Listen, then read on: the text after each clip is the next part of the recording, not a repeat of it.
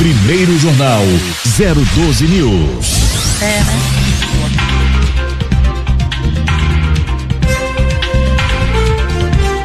E o prefeito de Jacareí, Isaías Santana, de 45 anos, ele que é do PSDB, já está aqui em nossos estúdios, foi reeleito como prefeito da cidade de Jacareí para o mandato de 2021-2024. Ele teve 50,98% de votos no pleito. Foram, portanto, 53.978 no total. Além disso, também foi reeleito para o biênio 2021-2022 como presidente do Consórcio de Desenvolvimento Integrado do Vale do Paraíba, conhecido como CODIVAP.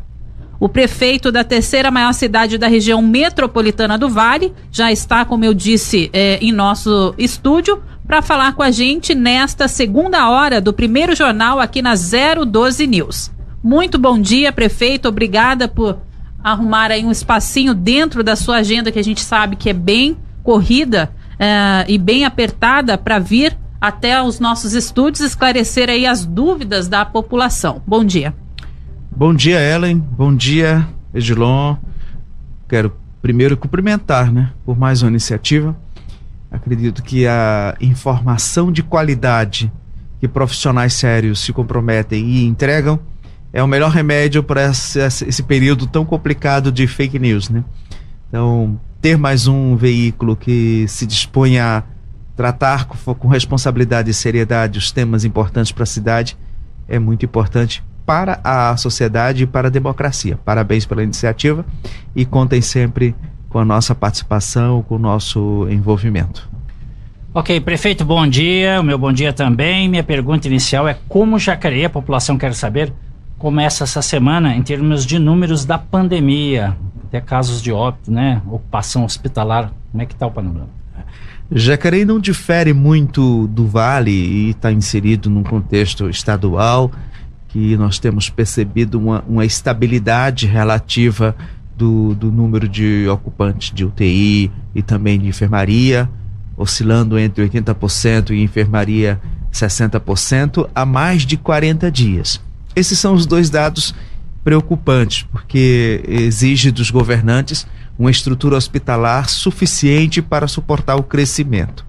Por outro lado, nós já temos percebido, pelo menos no, nesse mês, nesses últimos 15 dias, uma queda, embora leve, mas uma queda constante do número de novos contágios.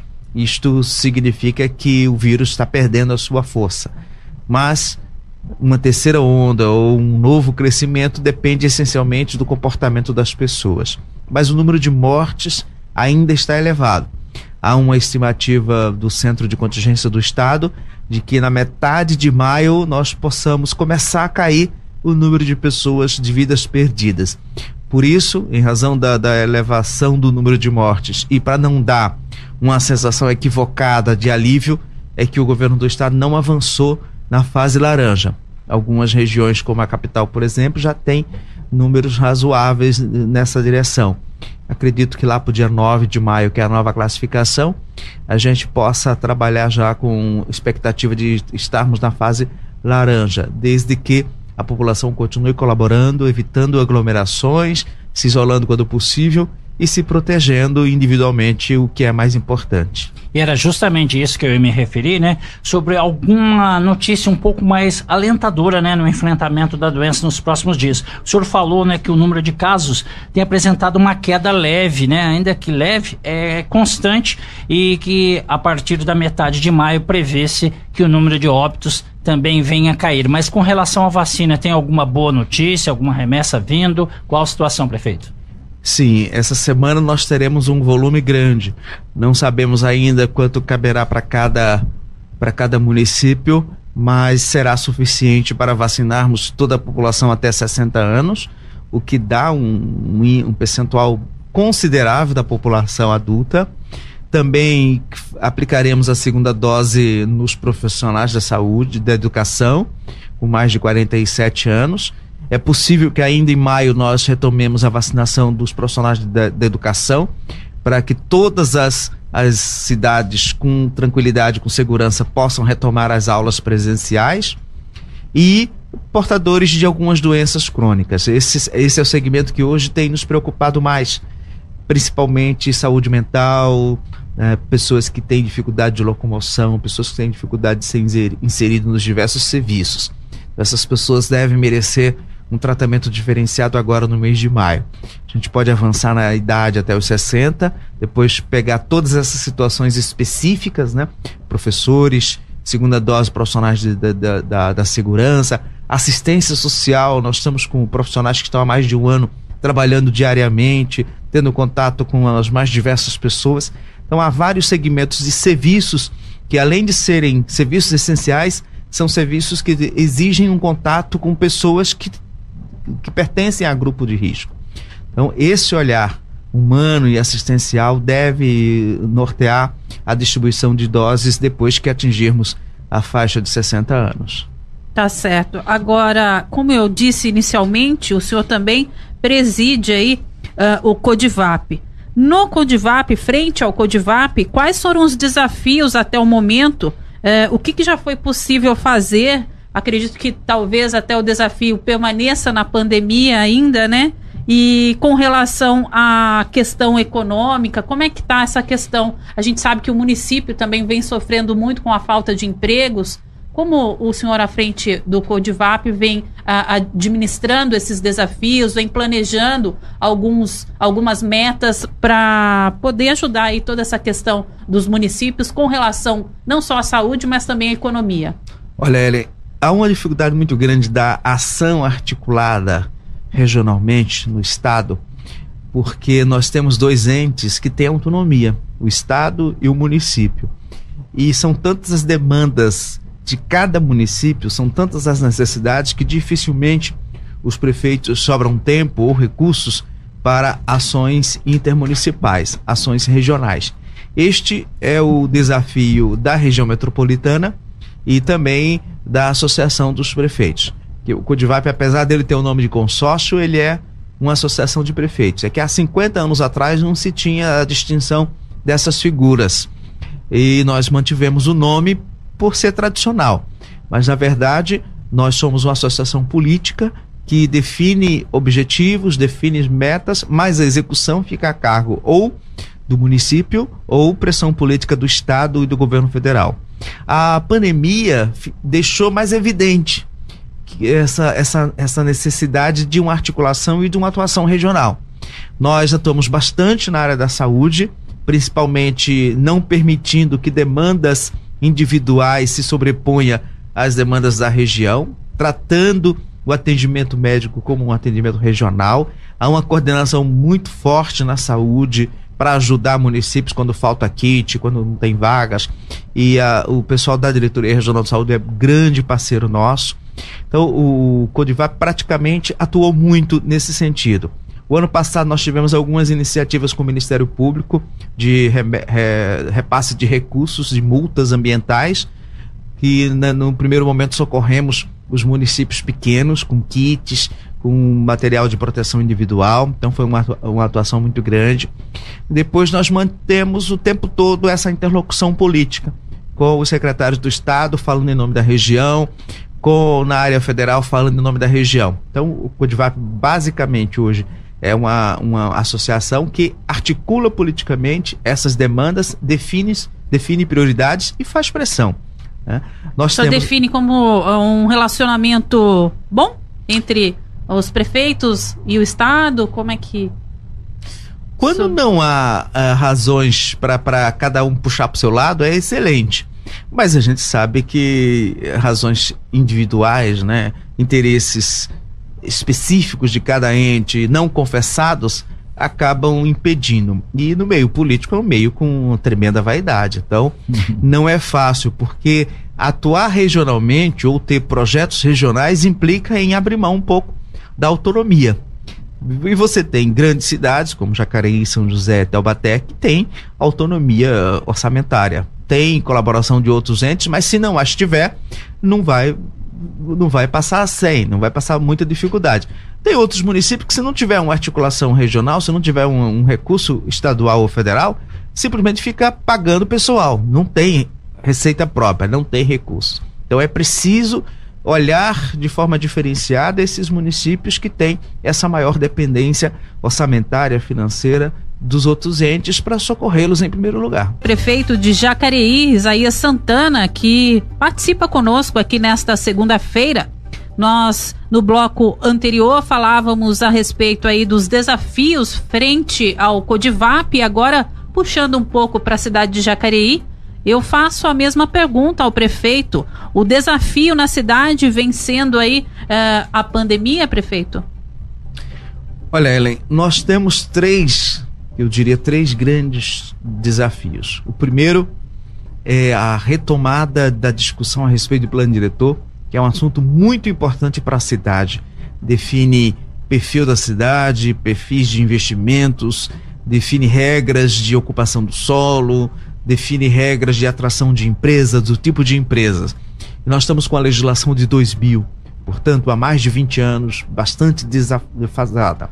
E tivemos muitos problemas jurídicos nesse período, com ações movidas pelo Ministério Público, demandas judiciais e vai se arrastando, se arrastando. Então, isso precisa sair da pauta. A cidade precisa ter regras claras a respeito do que pode e o que não pode no seu território. O segundo desafio é universalizar de vez a qualidade de vida, a infraestrutura das cidades cidades com padrão das cidades do Vale não podem ter uma cidade tão diferente, uma cidade que de um lado é padrão europeu, do outro lado padrão dos países mais pobres da América ou da África. É preciso ter um nível médio de bem-estar. Isso significa água para todo mundo, esgoto tratado para todo mundo, asfalto em todos os bairros urbanos. Então ainda tem esse desafio na nossa cidade para ser superado. Avançamos bastante no primeiro mandato e vamos continuar insistindo nisso. E o terceiro mandato é ter uma cidade que, além do trabalho, seja boa para as pessoas, para lazer, para recreação, para atividades culturais, para atividades esportivas.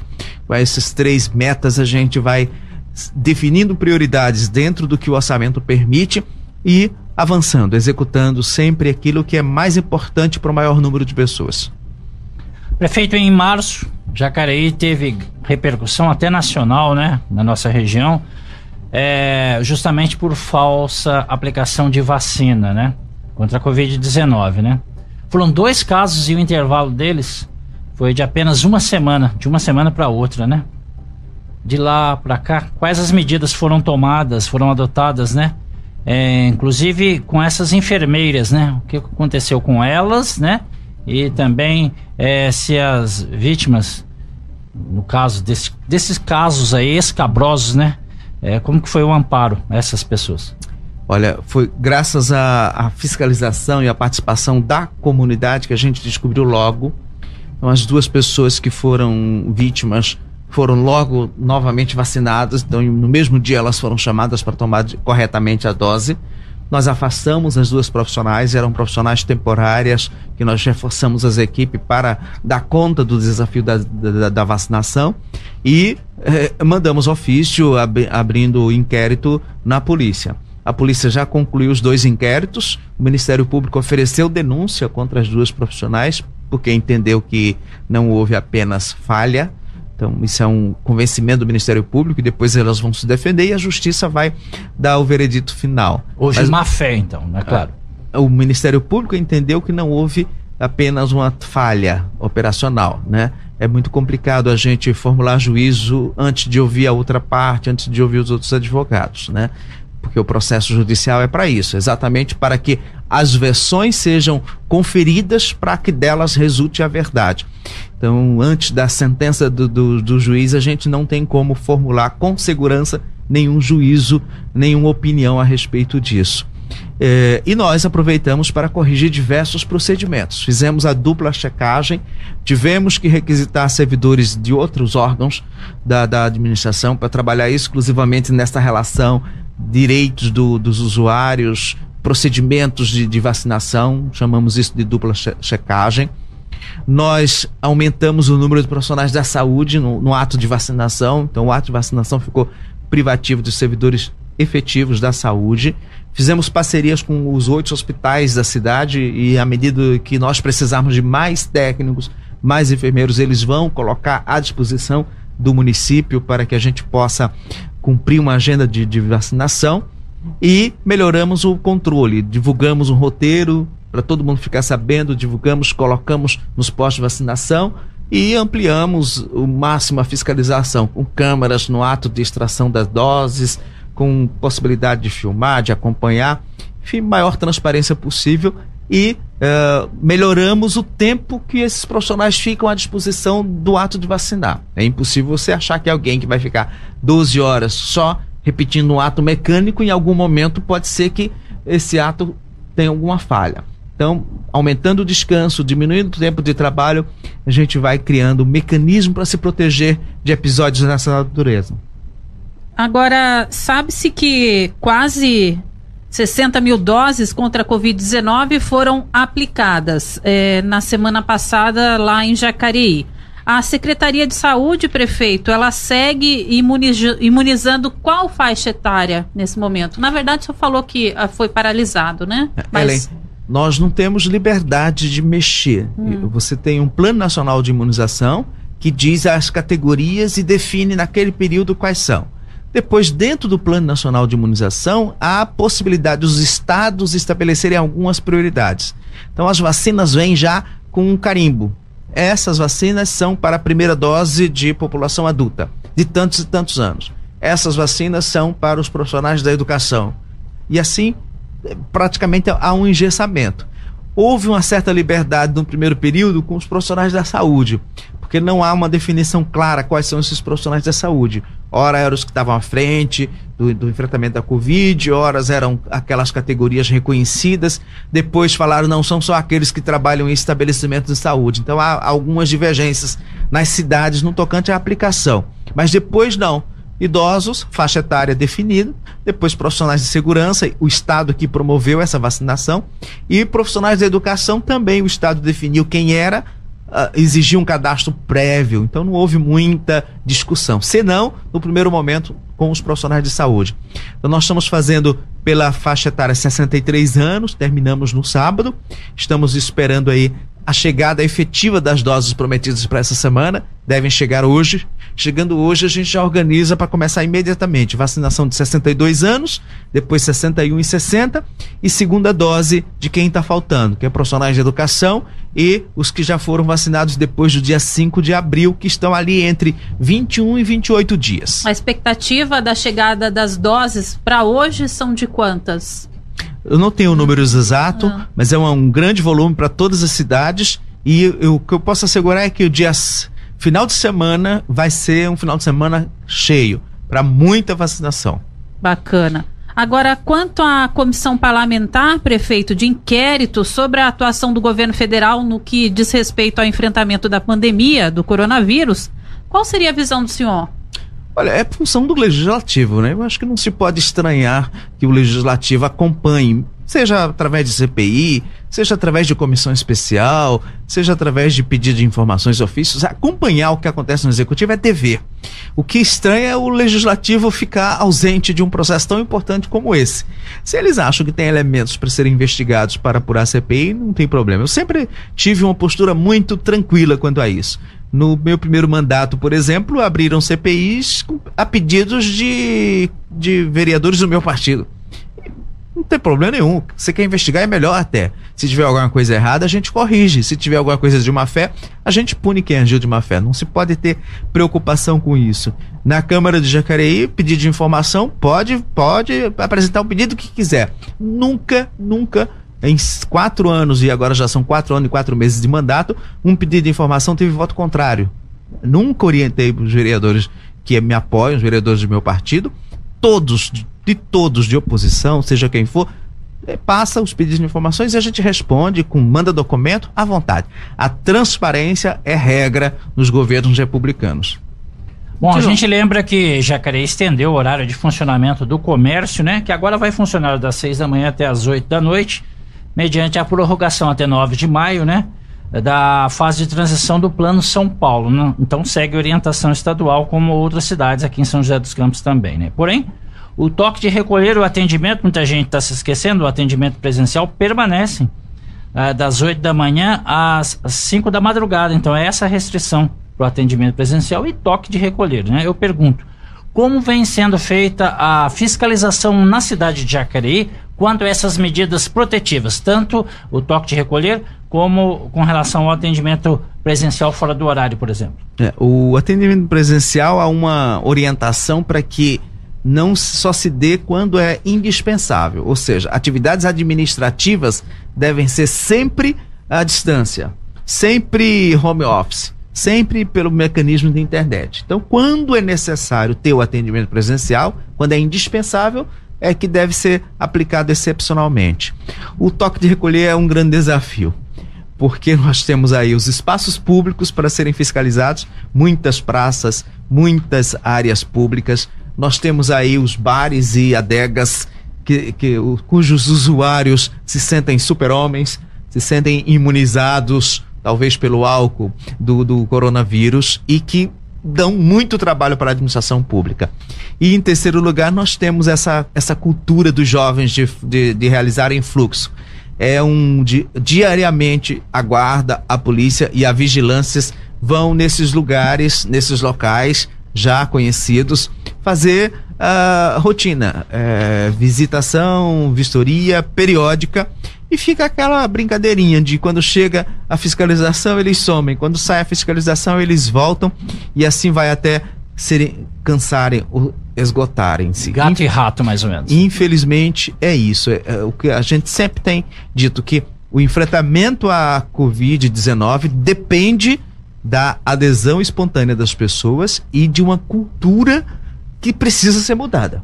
Se nós não conseguirmos essa adesão voluntária das pessoas e essa cultura de agrupamento, a gente vai ficar estendendo esses períodos que poderiam ser curtos e que não produzem efeitos no Brasil. Você está aí a quarentena ou fase emergencial ou restrições mais absurdas, que em outros países 15 dias foram suficientes, aqui nós vamos estendendo para 30, 45 dias, porque essas restrições não têm conseguido a adesão espontânea das pessoas e as pessoas comerciantes, jovens, pessoas que gostam de reuniões, de aglomerações esportivas, esportistas têm buscado sempre burlar as restrições impostas pelo poder público. Bem, prefeito, com relação ao objetivo inicial frente à administração para os próximos quatro anos aí, que era de concretizar projetos para a saúde, economia, educação e também transporte coletivo, o que já foi possível iniciar e qual a sua principal frustração aí nesse quesito? O que a pandemia mais atrapalhou? A gente lembra até, desculpa te interromper, é. prefeito, é que 100 dias de, de, de governo venceram no mês passado, se não me engano, dia 11, né? Então, qual a avaliação que o senhor faz? Olha, nós tivemos que ter um, tirar o pé do acelerador nesse primeiro semestre inteiro e vamos seguir firme até o mês de junho. Porque no ano passado nós tivemos um socorro financeiro muito considerável do governo federal para o enfrentamento à pandemia. Em Jacareí mesmo nós tivemos um recebimento de algo em torno de 30 milhões extra, além daquilo que estava previsto. Isso foi suficiente para a gente suportar as despesas adicionais com as vagas de UTI, nós criamos 12 vagas de UTI nesse período de enfrentamento da pandemia e estamos mantendo 40 leitos de enfermaria. As equipes médicas para essa estrutura é, é, consomem um volume razoável de recursos. Este ano ainda não tivemos nenhuma sinalização de repasse federal extra para o enfrentamento à pandemia. Zero de centavos. Só no primeiro três, trimestre, em Jacareí, nós gastamos algo em torno de 9 milhões e meio. E isso de orçamento próprio.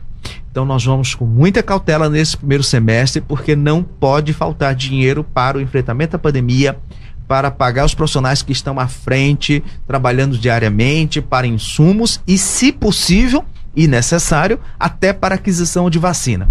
Então eu defino para a nossa equipe que tem uma única prioridade na cidade: o enfrentamento aos efeitos da pandemia. Além disso, nós aumentamos em muito o número de cestas básicas disponíveis para a população que mais precisa. Fazemos isso de forma institucional, via Serviço de Assistência Social, por intermédio do CRAS, o nosso centro de referências, porque são profissionais sérias, profissionais treinadas, capacitadas e fazem a triagem corretamente, porque conhecem a população em cada território onde atuam. E também nós tivemos muitas iniciativas de suspensão de, de cobrança de tributo, adiamento de prazo de vencimento, não demos aumento do IPTU por cinco anos seguidos, está o mesmo valor de 2016, 2016 não teve aumento de 17, 18, 19, 20, nem 21. Então nós estamos tendo bastante cautela. Agora, com os recursos que sobram, a gente tem investido na infraestrutura da cidade. Continuamos as obras que tínhamos começado ano passado, não começamos obra nova nenhuma e vamos esperar esse semestre. No segundo semestre, a gente define com a Câmara Municipal as prioridades, mas é nessa linha avanço da infraestrutura dos bairros mais afastados, ampliação da oferta de tratamento de esgoto. Tá certo. É, o senhor acabou de, de dizer aí que é, o principal objetivo, portanto, então, é a questão da infraestrutura, que não pode parar, e principalmente a questão da, da pandemia, o enfrentamento à pandemia. Agora, em outras oportunidades, eu já tive acompanhando é, algumas entrevistas aí do senhor, na qual o senhor mesmo citou que, com relação ao transporte, o modelo da cidade de Jacareí está um pouco defasado. Nós estamos aí no Maio Amarelo, uh, São José dos Campos já tem o seu transporte coletivo bastante. É, modernizado, se é que podemos dizer assim, e deve mudar muito até o final do ano, conforme o próprio secretário que esteve hoje aqui no Primeira Hora conosco é, abordou. Eu gostaria de saber, na sua visão, o senhor acredita realmente que o transporte público de Jacareí está de fato defasado? Existe algum, alguma meta aí para o segundo é, semestre de, de mudança com relação ao transporte público da cidade? A, a principal meta é sobreviver, é o transporte sobreviver a essa crise intensa. Isto porque Jacareí não tinha tradição de subvenção. Até 2017, todo o custo do transporte era repassado para a tarifa do usuário. Com isso, tínhamos uma tarifa, e temos até hoje uma tarifa bastante elevada. De 2017 para cá, nós fomos assumindo como subsídio todo o aumento do custo do serviço. Criamos leis específicas e vamos assumindo esse custeio, esse custeio. No entanto, só para você ter uma ideia da grandeza da, da, da questão, antes do Covid, nós tínhamos 53 mil usuários no serviço de transporte, em média, por dia. Até esse mês de maio, nós não passamos de 22 mil usuários. Ou seja, a empresa perdeu 30 mil usuários pagantes e teve que manter uma estrutura operacional bem próxima. Ou seja, está trabalhando não é nem no vermelho, é no roxo há mais de um ano. E com isso o poder público tem repassado recursos para manter aquela estrutura operacional mínima. Passando essa fase, nós vamos fazer diversas medidas de modernização. No entanto, mudanças mais estruturais não são possíveis, porque nós temos um engessamento das relações contratuais uh, em decorrência da concessão. Essa concessão vai vencer em 2026. Então nós só poderemos fazer o que São José está fazendo este ano, que é discutir o um novo modelo, discutir novas interligações no projeto que vai basear a nova concessão. Então em 2025 terá, terá que ser feita uma nova licitação em Jacareí, quando então a exclusividade deverá ser discutida e a cidade deve decidir se vai ter empresas concorrentes, o sistema de linhas de um ponto a outro ou interligações vai ter que ser discutido novamente. Então esse grande estudo que a gente deve começar já em 2024 para concluir e fazer a licitação em 2025 para em 2026 ter então um sistema alterado, se assim os dados técnicos indicarem, porque às vezes nós temos uma percepção e ela não tem respaldo nos dados técnicos. Isso é matéria para especialistas. Vamos contratar empresas especializadas para fazer esse grande estudo e na renovação da concessão nós vamos então fazer essas mudanças mais estruturais. Perfeito. Prefeito, a gente agradece então mais uma vez aqui o seu comparecimento, né? Presencialmente ao nosso estúdio, aqui na 012 News. E o microfone, claro, está aberto aí para suas considerações finais, né, Edilon? Isso. Eu quero cumprimentar o Edilon, a Ellen, toda a equipe da 012 News uh, por essa iniciativa. Acho que é muito importante mais um veículo com seriedade, com responsabilidade, levar informação de qualidade. Quero agradecer essa oportunidade e dizer a todos que estamos ainda num período bastante complicado. Quem puder se isolar, quem puder deve evitar aglomerações e se proteger individualmente. Se Deus quiser, na metade de maio nós teremos novos dias mais tranquilos para, enfim, sairmos, começar a saída dessa fase tão aguda e tão triste para todos nós. Muito obrigado pela oportunidade. Estaremos lá sempre à disposição em Jacareí.